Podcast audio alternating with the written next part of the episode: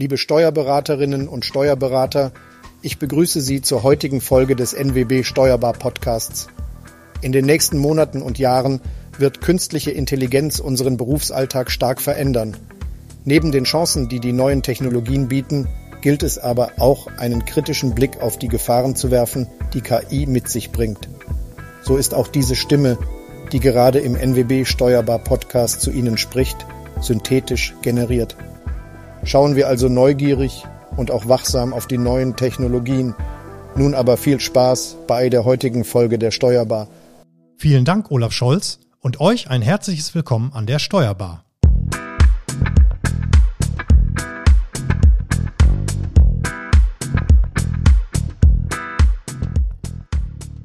Wie ihr euch ja wahrscheinlich denken könnt, haben wir natürlich nicht unseren aktuellen Bundeskanzler zu Gast, sondern das war ein kleiner Fake.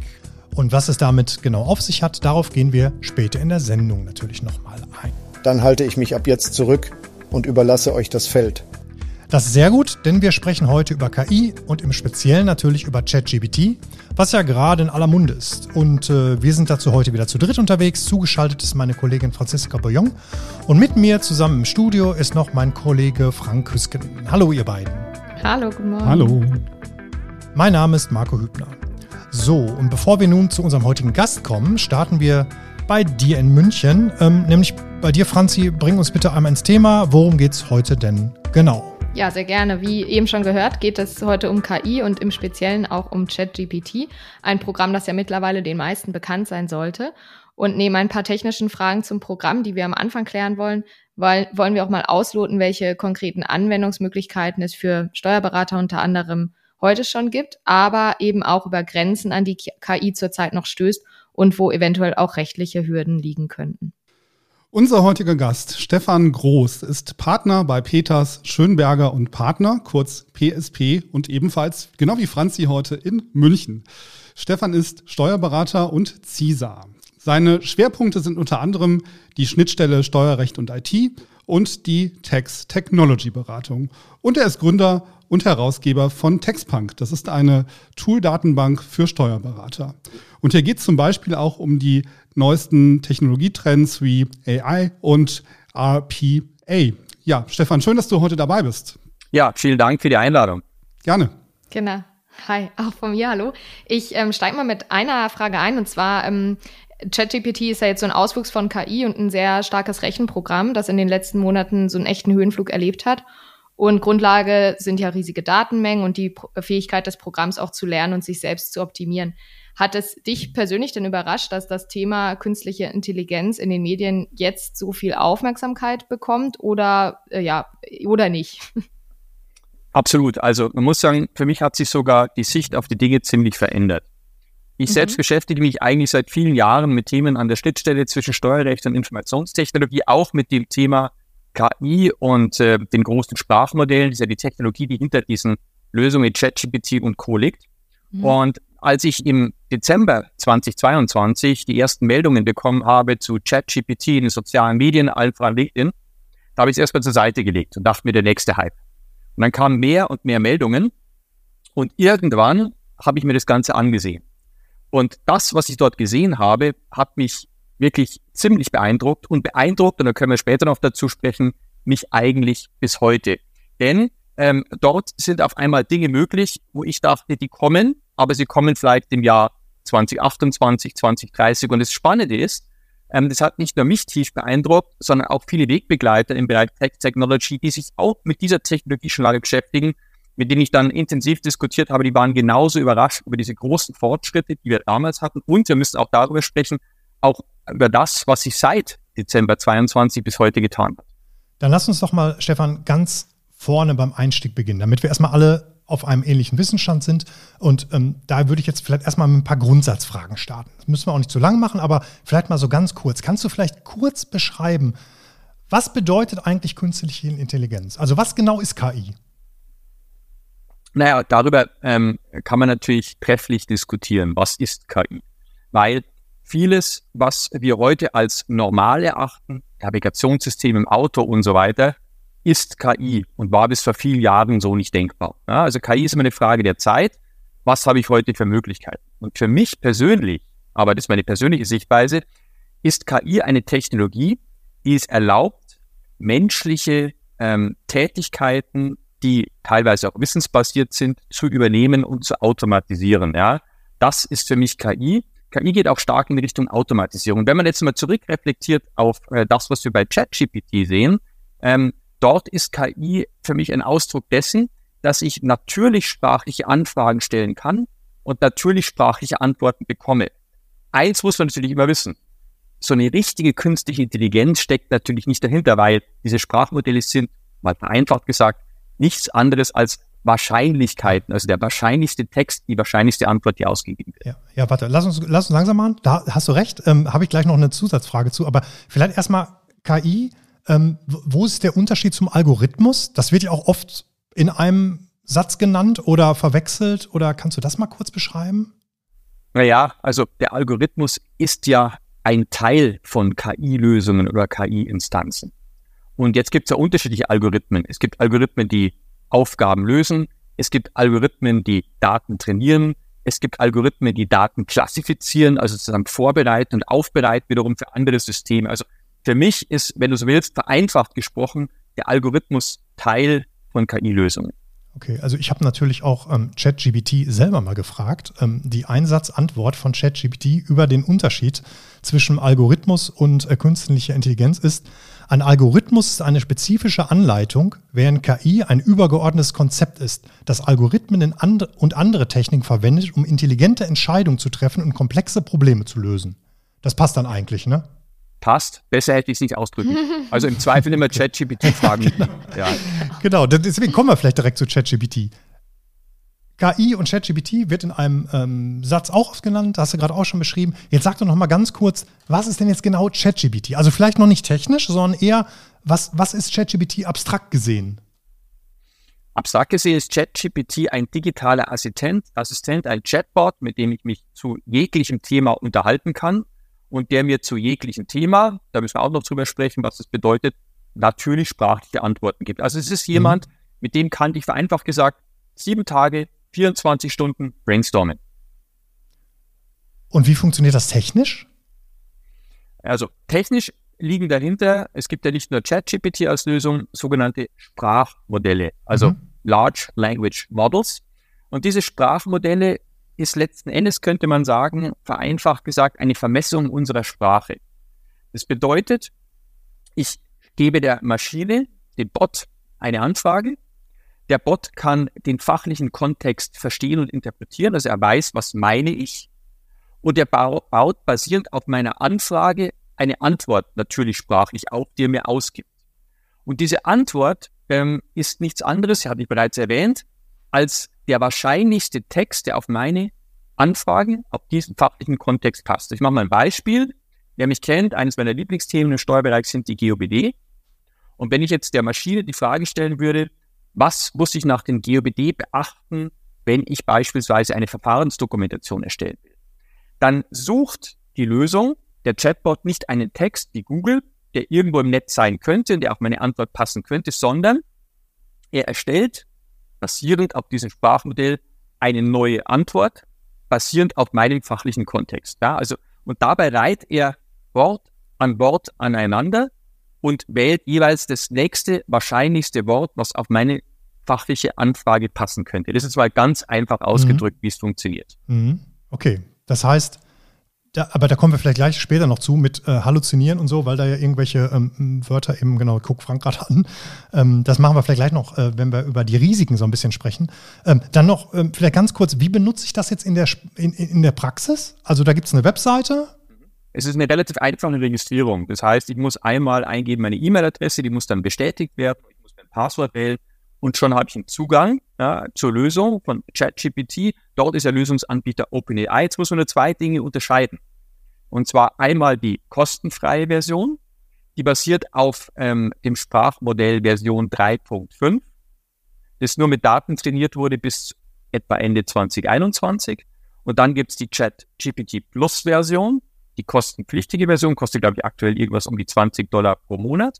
Die basiert bereits auf dem Sprachmodell GPT-4 und bietet, und dazu können wir dann auch noch sprechen, Zusatzfunktionalitäten, wie beispielsweise Plugins, was hochinteressant ist. Das sind Mhm. die zwei, der Zugang ist der gleiche, äh, nur für die Plus-Variante muss eben nochmal extra, ähm, oder die muss extra honoriert werden. Okay, also diese äh, GPT. Und schon geht's los. Ja, dieses GPT 3.5 Turbo oder wie die heißt, hatte ich auch äh, kurz nachgelesen. Das ist das eben das veraltete Modell ist immer, wenn man sich da umsonst registriert, ist ganz wichtige Info, kriegt man das veraltete Modell mit den veralteten Daten von 21. Ne? Das heißt, ChatGPT Ja. weiß auch gar nicht, was danach passiert ist. Wenn man es for free benutzt. Ja. Ne? Weiß es nicht, man kann es ihm aber beibringen durch ein paar Tricks, verrate ich euch später. Ja, okay, okay.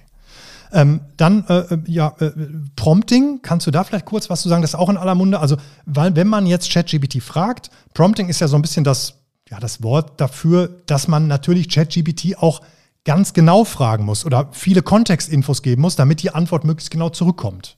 Ist das so? Äh, äh, ja, also vielleicht einen Schritt zurück. Mhm. Zunächst einmal, wenn ich äh, zuerst zum ersten Mal ChatGPT benutze, ist es relativ einfach. Das heißt, ich habe unten auf der Website habe ich eine Statuszeile, dort gebe ich meine Anfrage ein. Mhm. Ja, und das ist der sogenannte Prompt. Und äh, das klingt erstmal einfach und viele äh, User geben dann etwas ein, sind aber dann oftmals enttäuscht. Warum? Weil die ähm, Qualität der Antworten wird umso besser, umso passgenauer, je besser der Prompt, also der Einga die Eingabe in diese Statuszeile ist. Das musst du dir jetzt wie mit Menschen vorstellen. Wenn ich euch jetzt eine Aufgabe stellen würde, würde nur sagen, ach, macht mir doch mal schnell was zum Thema XY. Dann würdet ihr dort vielleicht ein Memo erstellen.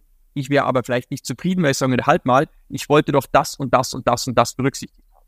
Und genauso wie ich einem Menschen instruieren muss, muss ich auch die Maschine instruieren. Und desto genauer ich dem Bot sage, was ich möchte, desto besser ist die Antwort. Mhm. Und dieses Erstellen der Anfrage, das nennt man Prompting. Und da gibt es jetzt den nächsten Begriff, den ich gleich in die Runde werfe.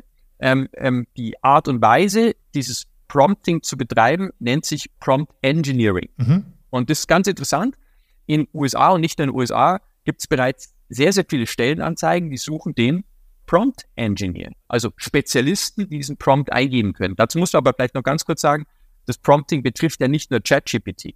Alleine im März sind 1000 neue KI-Lösungen weltweit veröffentlicht worden. Und jede KI-Lösung oder viele arbeiten mit einem Prompt. Also Mhm. Prompt Engineers werden künftig Berufsbilder sein, die mit diesen KI-Lösungen äh, so umgehen können, dass man die bestmöglichsten Ergebnisse erzielt. Das ist eine Wissenschaft für ja. sich, könnte man sagen. Aber das, heißt, die, die, die Kunstform wäre es quasi, dem Prompt in einem Satz, also in einer Eingabe möglichst viele Infos mitzugeben. Also, weil ich mache das ja immer Ja. so, wenn ich mit, mit ChatGPT was besprechen möchte, dann mache ich es immer so, ich gebe dem einfach, wir sprechen heute über das Thema Podcast, keine Ahnung. Und Äh. dann, ähm, es geht um das und das Thema.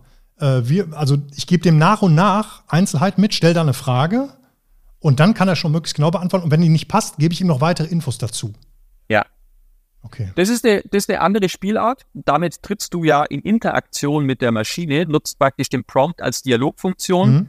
und ähm, trimmst nach und nach die Antworten nach und sagst, in die Richtung, das hätte ich. Ja, das ist eine Spielart. Man kann aber auch zum Beispiel Folgendes machen. Ich benutze Prompts, die sind teilweise eine halbe Seite lang. Ja. Ja, wo ich der Maschine genau sage, Ja. was ich möchte. Also zum Beispiel ist immer ganz, ganz entscheidend am Anfang zu sagen, wer ist der Empfänger? Also für wen soll diese Antwort sein? Und da macht es zum Beispiel einen großen Unterschied, ob ich sage, ich bin Steuerberater oder ob ich sage, ich bin Laie. Und in Abhängigkeit davon schon, was ich der Maschine mitgebe, für wen die Antwort bestimmt Mhm. sein soll, richtet sie den Text entsprechend aus. Und dann geht's halt weiter, was ich genau möchte, was ist das Setting, soll es ein Text sein für einen Post, soll es ein Artikel sein, soll es etwas Launiges sein, soll es 250 oder 500 Wörter haben und so weiter. All Ja. dies kann ich im Prompt vorsehen. Also das war ja für mich der große Aha-Effekt, äh, als ich ChatGPT zum ersten Mal benutzt habe, im Gegensatz jetzt zum Beispiel, sag mal zu Alexa oder so, wo man halt eine Frage stellt und wenn die Antwort nicht passt, muss man, kann man ja nicht nachfragen, weil der merkt sich den Dialog ja nicht. Und das ist Nee. ja hier anders. Wenn ich dann eine Frage stelle und sage, okay, das ist so und so, dann kann ich immer nur sagen, nee, fass dich mal kürzer und dann macht den den Text halt kürzer. Also ich kann quasi wirklich mich auf die Frage beziehen. Das fand ich eigentlich den großen Augenöffner. Das war schon so ein bisschen Enterprise, sagen wir mal. Ja, das ist, das ist spannend und vor allem, und das ist vielleicht ein wichtiger Hinweis an die Zuhörerinnen und Zuhörer, äh, wenn jemand mit einer Antwort nicht zufrieden ist, dann nicht einfach Text ausdrucken und ändern, sondern der Maschine sagen, was sie ändern soll. Mhm. Und das ist das Spannende und das ist das Neue, dass sozusagen die Maschine den fachlichen Kontext versteht und ihre Antworten entsprechend daran ausrichten und anpassen kann. Okay. Ja, also das ist quasi so ein bisschen wie beim Arzt, ne? Also wenn ich jetzt zum Arzt gehe ja. und sage, ich habe Bauchschmerzen, weiß der nichts. Wenn ich mal sage, ich habe Bauchschmerzen, weil ich bin hingefallen und habe mir irgendwas in die Seite gehauen, dann ist vielleicht schon klarer, woran es liegen kann. Ne? Okay. Franzi, hast du eine Frage? Du hast gezuckt. Ja, genau. Es passt jetzt vielleicht richtig, war kurz zwischendrin, ähm, weil du vorhin das so angeteasert hast, Stefan. Ähm, warum ging es denn jetzt so schnell? Also du hast ja gesagt, im Dezember 22 äh, hat das so deine Aufmerksamkeit äh, langsam erregt, aber warum ging es dann jetzt so schnell? Es sind ja jetzt gerade mal sieben Monate. Und was hat sich denn auch seit dieser Zeit getan, also seit Ende letzten Jahres? Also äh, zum einen war überraschend äh, überhaupt, dass wir ein Sprachmodell in dieser Qualität. Und äh, dennoch ist das Ganze nicht stehen geblieben. Äh, wir hatten am Anfang ja GPT 3.5, dann kam ja GPT-4. GPT-4 ist schon ein großer Fortschritt, nochmal wesentlich besser. Äh, ist auch mit weitaus mehr Daten trainiert. Wir erwarten jetzt im Herbst des Jahres GPT-5. Bin ich schon gespannt, soll nochmal ein exponentieller Fortschritt sein. Aber es gibt noch zwei, drei andere Entwicklungen, die hochinteressant sind. Und zwar zum einen äh, gibt es etwa seit sechs Wochen sogenannte Plugins. Das ist hochinteressant. Das heißt, es sind kleine Helferlein, die basierend auf dem Sprachmodell künftige Funktionalitäten in Interaktion mit dem Sprachmodell für den User schaffen. Ich mache mal ein Beispiel. Es gibt zum Beispiel ein Plugin von Expedia. Und mit diesem Plugin kann ich der Maschine sagen, ich möchte im nächsten Jahr gerne in die USA reisen, zwei Wochen, mein Budget ist XY und so weiter. Und über dieses Expedia Plugin, über das ich dann auch eine Verbindung praktisch zu Web-Content bekomme, erhalte ich perfekten Reiseplan. Ja? Ein weiteres Plugin ähm, habe ich erst letzte Woche ausprobiert, ist der sogenannte Link Reader. Mit dem Link Reader kann ich ähm, ein YouTube-Video nehmen, den Link, und kann äh, über das Plugin ChatGPT bitten, dieses YouTube-Video zusammenzufassen. Und das ist wirklich spannend, weil selbst wenn ich ein Video nehme mit einer Stunde, gibt es ein und sagt, bitte zusammenfassen, meine Idee aus so und so viele Wörter. Nach zehn Sekunden beginnt der Bot. Und in ungefähr 30 Sekunden habe ich die perfekte Zusammenfassung, die perfekte Essenz des Videos. So. Und das könnte man jetzt unendlich fortsetzen. Es gibt momentan schon bereits über 500 Plugins. Kleiner Tipp für die Zuhörerinnen und Zuhörer, ähm, die sagen, naja, gibt es denn ein Plugin für meine Anwendung und äh, was kann ich überhaupt verwenden? Es gibt ein Plugin für Plugins. Ja, Pluginpedia. Und mit Pluginpedia kann ich ChatGPT wiederum bitten, herauszufinden, ob es für meinen Anwendungsfall das ideale Plugin gibt. Und das hat sich getan. Das zweite Spannende momentan ist der sogenannte Code Interpreter. Das heißt, es ist eine Anwendung, mit der ich sogar Daten hochladen kann. Wir müssen allerdings noch über Datenschutz nachher sprechen, wo ich mhm. Daten hochladen kann, also strukturierte Daten, Excel-Tabellen, SAP-Tabellen und so weiter, und kann über das Sprachmodell, und das ist neu, ähm, die Maschine an der Stelle oder der Maschine die Aufgabe stellen, diese Daten zu analysieren, Anomalien zu finden und so weiter. Also ja. auch hochinteressante Anwendungsfälle im Bereich Daten. Das ja. hat sich getan und wir werden noch weitere Entwicklungen sehen. Ja, super. Also das sind ja jetzt schon so ein paar Praxisbeispiele. Vielleicht, vielleicht mal eine letzte Frage, weil dann damit auch dann ein bisschen so die Überleitung zu der Steuerberatung oder zu Praxisbeispielen, vielleicht für die Steuerberatung.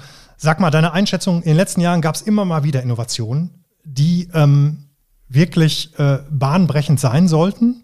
Ähm, ich sage jetzt mal Augmented Reality oder auch in der Gaming-Szene Virtual Reality. Und ehrlich gesagt, diese, ähm, diese, naja, diese, diese neue, ähm, wie sagt man, diese Innovationen, die, die sind dann doch so ein bisschen in der Nische verschwunden. Also natürlich hat sich äh, die Virtual Reality Brille durchgesetzt.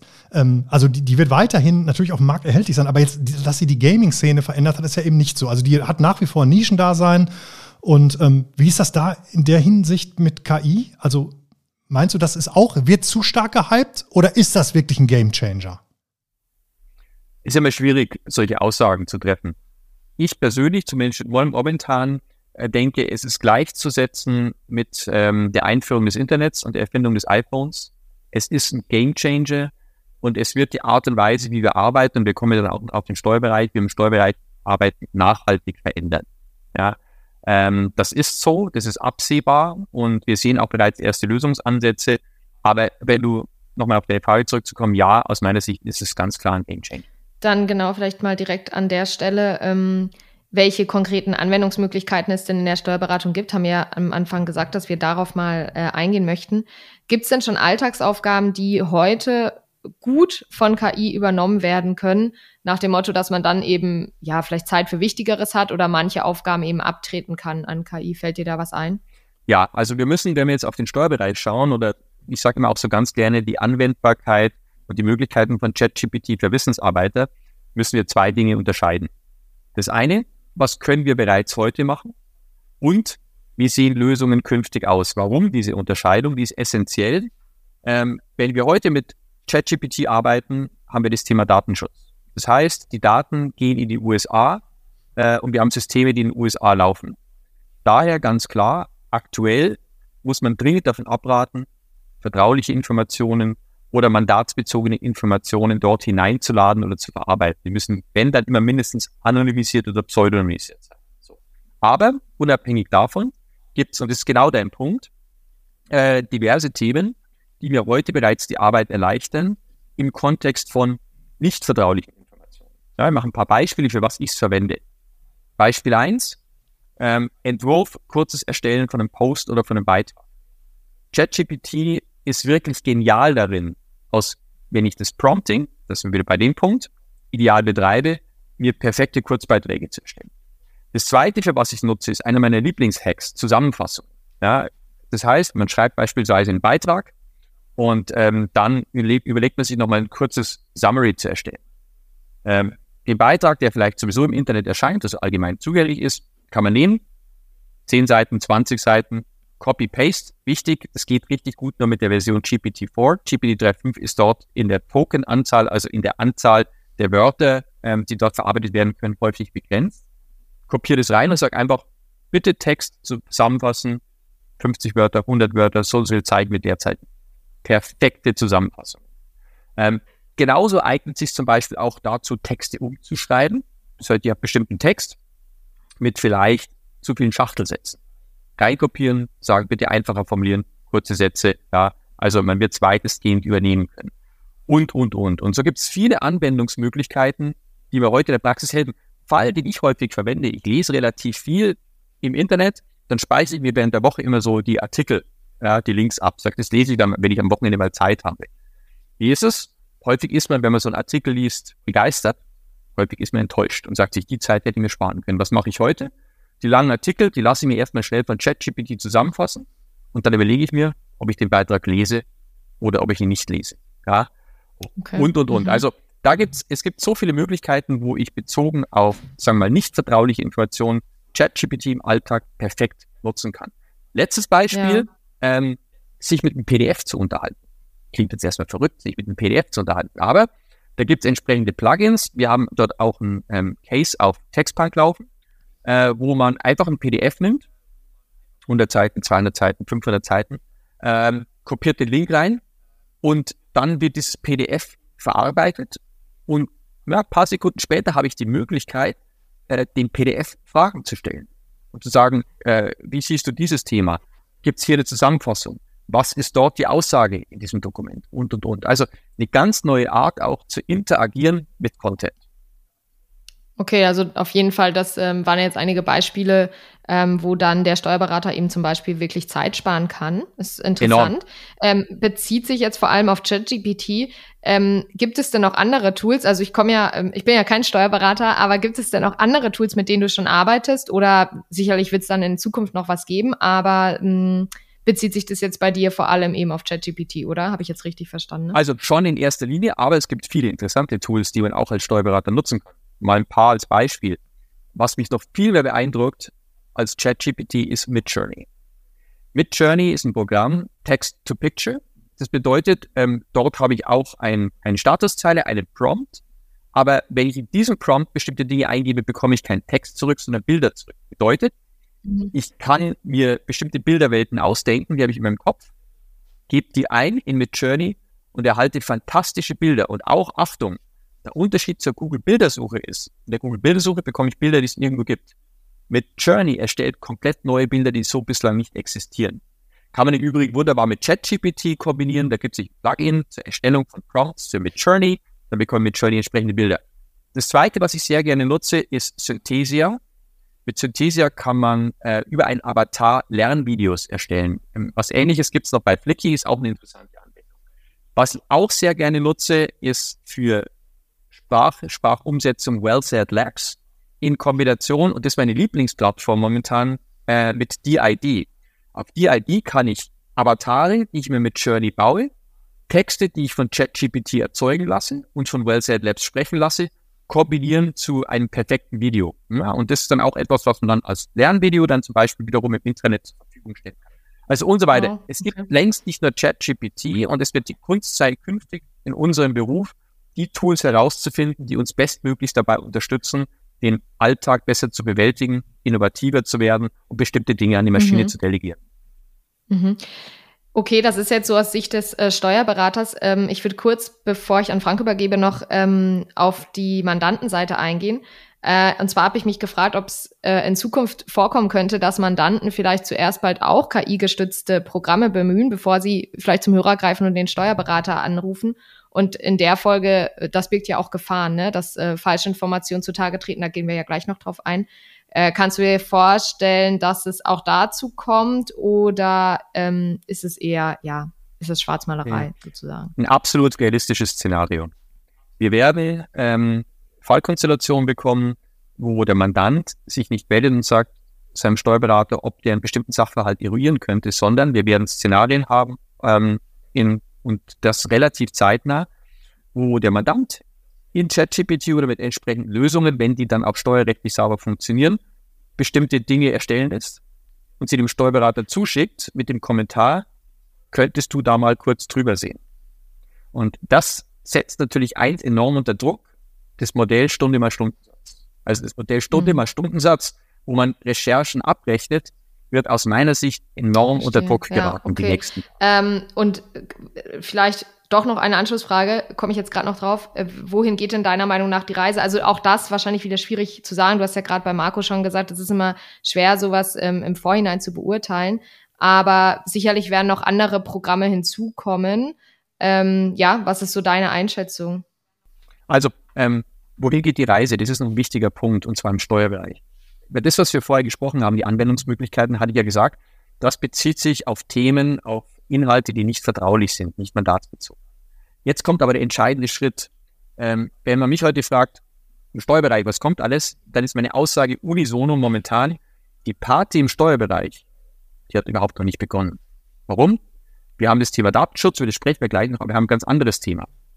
ChatGPT 3.5, aber auch GPT-4 wurde bislang kaum auf steuerfachliche Inhalte trainiert und schon gar nicht auf deutsche Steuerfachliteratur. Und worum es jetzt geht und was bereits begonnen hat, ist steuerfachlichen Content zu verknüpfen mit der Technologie. Das heißt, mhm. jetzt die Maschine, die Sprachmodelle, das können auch gekapselte Sprachmodelle sein, zu trainieren mit steuerlichem Inhalt. Und wenn das passiert ist, wenn wir diese Lösungen haben werden, dann werden wir im Steuerbereich ganz, eine ganz andere Qualität an Antworten bekommen. Wer das ausprobieren will, wir haben auf Textpunk ein Chatbot laufen, äh, den haben wir mal isoliert trainiert mit GOBD-Inhalten. Und jeder, der das ausprobiert, kann es mal vergleichen, die Fragen, die er stellt, mit die allgemeiner ChatGPT stellt und die den Bot stellt. Und die Qualität der Antworten ist ähm, unterschiedlich, es könnte gar nicht unterschiedlicher sein, ja, es wird immer präziser. Und das ist der nächste Schritt. Das heißt, wenn wir Lösungen bekommen, die werden wir bekommen, wo steuerfachlicher Content der Verlage kombiniert ist mit der Technologie, dann werden wir es auch nochmal ganz anders einsetzen können. Und mhm. das ist so der Blick in die Zukunft in die aus meiner Sicht sogar nahe Zukunft. Ich gehe fest davon aus, dass wir bereits im Jahr 2023 entsprechende Lösungen sehen werden. Mhm. Ich würde gerne nochmal mit dir gemeinsam einen Blick auf die Risiken werfen, Stefan. Wir haben ja bei unserem Intro gehört, welche technischen Möglichkeiten es bei Deepfakes inzwischen schon gibt. Das sind, glaube ich, auch die Anfänge. Das wird, wenn man sich das in einem Jahr oder in zwei Jahren mal anhört, vielleicht dann noch viel realistischer sein. Bedeutet das, dass man als Steuerberater bald gar nicht mehr sicher ist, ob der Mandant am Telefon ist oder jemand, der sich als solcher ausgibt? Also ja, das ist ein Risiko. Wir müssen aber noch einen Schritt zurückgehen. Ähm, wenn wir bei den Sprachmodellen sind, dann gibt es etwas, ähm, das ist bei den Sprachmodellen sy systemimmanent. Das heißt, du stellst ChatGPT, aber es gilt auch für alle anderen Sprachmodelle, eine Frage und du bekommst immer im Regelfall eine Antwort. Selbst wenn die Maschine nicht auf diese Inhalte trainiert wurde. Ist ja fast was Menschliches. Ja, der Mensch gibt ja auch häufig einfach Antworten. So. Und jetzt wird es darum gehen, das nennt man Halluzinieren, künftig herauszufinden als Steuerberater, ob der Inhalt einem Faktencheck standhält. Das heißt, auch bei der Maschine brauchen wir eins, das ist essentiell und ist auch das Gleiche, was wir bisher beim menschlichen Pendant haben, ein Vier-Augen-Prinzip. Das heißt, das, was die Maschine ausgibt, muss kontrolliert werden, ja, ob es auch einem Faktencheck standhält, ja, und nicht, ob hier irgendwelche ähm, Halluzinationen vorliegen. Das ist das große Risiko. Das wird aber besser werden, wenn wir die KI mit steuerlichen Inhalten trainieren und vor allem, wenn wir eins haben, und das fällt eben auch, der mal damit arbeitet, Quellangaben. Wenn ich heute Texte bekomme, habe ich teilweise überhaupt keine Quellangaben. Ich weiß gar nicht, wo es herkommt. Wenn ich aber Quellen habe, dann kann ich das Ganze auch verifizieren. So, das ist das eine, ja, was, wo wir aufpassen müssen, ja, was ein Risiko darstellt. Das ist aber systemimmanent, weil die Maschine ist kreativ und genauso kreativ es ist, genauso halluziniert sie ist. Werden wir auch nicht rausbekommen. Das werden wir nur dadurch rausbekommen, wenn wir ausgewählte Daten trainieren und nur mit dem ausgewählten Datenbestand arbeiten. Da wird sich das deutlich verbessern. An der Stelle zeigen auch erste Versuche in dem Bereich. Und das nächste, wie du sagst, na klar, Deepfakes mit der Stimme. Wir haben am Anfang Olaf Scholz gehört. Deepfakes mit Bildern, mit, mit Journey erzeugten Bildern und so weiter. Das heißt, wir werden künftig sehr viel mehr ähm, hinsehen müssen, ob die Texte, Bilder, ähm, die Stimme und so weiter auch der Realität entspricht und nicht durch eine KI erzeugt wurde. Ganz klar. Bei der Stimme kann man es dann durch einen Zwei-Faktor, durch eine Zwei-Faktor-Authentifizierung zum Beispiel lösen, dass man ein Kennwort vereinbart und das äh, kennt derjenige im Optimalfall nicht, der gerade einfach nur den, den Text eintippt. Ähm, ja. Da ergeben sich ja auch ganz neue Fragestellungen, Stefan, zum Urheberrecht. Ne? Was geschieht denn mit den Urheberrechten, wenn ein Text durch eine KI verändert wird? Da hat es ja ihren Ursprungsautor mal, der das Thema eingekippt hat. Du bist jetzt in der Kanzlei und bist Mitarbeiter und ähm, stellst jetzt ähm, dem, der KI Texte zur Verfügung. Was, besteht, was passiert denn letztlich dann mit den Urheberrechten? Wer hat denn das Urheberrecht an den neuen Texten? Das ist also nicht mein Spezialthema. Müsste ich jetzt bei uns einen Anwaltskollegen fragen. Äh, mein aktueller Stand, das ist noch nicht geklärt. Ja, weil jetzt gibt es mhm. ganz viele Fallvarianten. Wer stellt es hoch? Stellt es der hoch, der der Urheber ist? Stellt es ein anderer hoch? Wie stark wird der Text verändert? Gibt es Quellverweise, ja, wo dann auch zum Beispiel von den oder innerhalb der erzeugten Texte auch drinsteht, äh, wo die Quelle ist und, und, und. Das werden Themen sein, die werden uns juristisch in den nächsten Jahren beschäftigen. Und man zitiert ja quasi auch nicht, ne? Also wenn du ChatGPT ja was fragst, du kriegst ja nie dieselbe Antwort. Der ist der, das ist ja immer also das Wissen, was ChatGPT mhm. vermittelt, ist ja immer, oder was er meint zu vermitteln, weil er das ja wahrscheinlich nach Wahrscheinlichkeit ausrechnet, ist ja immer anders. Ist für uns als Verlag natürlich auch eine total spannende Frage, ne? weil wir ja auch Texte rausgeben und ähm, wir letztlich ja auch Kontrolle darüber haben wollen, was mit diesen Inhalten passiert und wir ja gar nicht beeinflussen können, ähm, wenn es dann verändert äh, ausgespielt wird. Da hängen ja auch Autoren, äh, Vergütung und ähnliches dran. Also ganz, ganz spannendes äh, Thema. Und das Thema Datenschutz ist ja auch noch ganz spannend. Ne? Wenn wir Inhalte in KI-Systeme hineinkippen und diese Systeme dann Texte ändern, dann hat das ja auch direkte Auswirkungen auf den Datenschutz. Du sprachst eben von gekapselten Lösungen. Kannst du dazu nochmal was sagen? Es gibt ja irgendwie einmal das große offene ChatGPT und dann gibt es Lösungen, wenn ich es richtig verstanden habe, da kippst du nur deine Inhalte rein, aber kannst auch nur du zugreifen. Ja. Also ähm, das Thema Datenschutz ist ein großes Thema, war übrigens der Grund, warum Italien eine gewisse Zeit ChatGPT gesperrt hat. Inzwischen ist die Sperre wieder aufgehoben. OpenAI arbeitet auch intensiv am Datenschutzthema. Es gibt auch erste Punkte. Ich mache mal ein Beispiel. Man kann unter Settings in äh, GPT einstellen, ob die Eingaben, die man selbst tätigt, zum weiteren Trainieren der KI verwendet werden sollen oder nicht. Ja, das sind so wichtige Datenschutzthemen. Nichtsdestotrotz, die Server stehen in den USA und ähm, der nächste Schritt wird wahrscheinlich sein, und ähm, das gibt es auch teilweise schon, dass ich ChatGPT auch zum Beispiel über die Azure Cloud nutzen kann auf einer Instanz, die zum Beispiel nur in Deutschland oder innerhalb der EU liegt. Ja, dann ist das ganze Thema schon wieder entschärft an der Stelle. Für Verlage aber wie euch glaube ich, äh, euer Interesse kann es nicht sein, das große Sprachmodell mit eurem Content zu trainieren und es damit allgemein zugänglich zu machen. Ähm, die Verlage und ähnliche Content-Anbieter werden daher aus meiner Sicht ähm, oder sind gut beraten, wenn sie auf Systeme setzen, die ähm, on-premise laufen, also mit einem beschränkten Zugang, wo auch nur dieser Teil trainiert wird, wo nur das Verlagswissen trainiert wird und nicht alles rundherum, was übrigens gleichzeitig wiederum das Thema Halluzinieren deutlich abmildern wird. Und das sind die sogenannten gekapselten Systeme, die eben nicht allgemein zugänglich sind an der Stelle. Ähm, und ähm, es wird auch Systeme geben, äh, die letzten Endes vielleicht auf anderen Sprachmodellen basieren, nicht auf GPT-4. Es gibt ja jede Menge von Sprachmodellen, die momentan stehen, die dann zum Beispiel, jetzt auf euch äh, geblickt, bei euch im Verlag auf euren Servern laufen und dann entsprechend nur einen Zugang über einen entsprechenden Login erfolgt. Sag mal, dieses Abschalten in den Settings, äh, also das Verhindern des Hochladens meiner Eingaben, äh, kann man das nur im Premium-Account abschalten oder kann man das auch im Free-Account abschalten? Ich ähm, müsste jetzt nachsehen, weil ich seit langem nur den Premium-Account hm, nutze. Okay. Ähm, aber ähm, ich glaube, in beiden, wer es raussuchen will, ganz einfach. Unten links steht die Mailadresse, daneben sind drei Pünktchen, da draufklicken, erscheint Settings. Unter Settings gibt es, glaube ich, irgendwas mit äh, Data Protection oder was ähnliches. Und wenn, dann kann man es da einstellen. Hm, okay, das muss ich ja gleich mal rausfinden. Ich dachte ja. jetzt so ein bisschen, weißt du, dass wenn du es free benutzt, bezahlst du halt mit den Daten. Ja. Quasi, die du halt mhm. vielleicht. Aber einfach mal Aber testen. Das versuche ich. Ja. ja, ganz viele neue Möglichkeiten. Ja, ich bin eigentlich soweit durch, weil die meisten anderen Fragen haben wir eben schon ähm, im, äh, in unserem Podcast beantwortet. Und insofern würde ich gerne das Wort nochmal an dich übergeben, Stefan. Gibt es noch Dinge, die du unseren Hörern mit auf den Weg geben möchtest, was das Thema ChatGPT angeht? Ja, vielleicht ähm, eine Sache, die ist mir wichtig. Ja, man diskutiert jetzt über Chancen und Risiken. Eins ist klar, diese Technologie KI, ChatGPT, man könnte schön sagen, ist gekommen, um zu bleiben.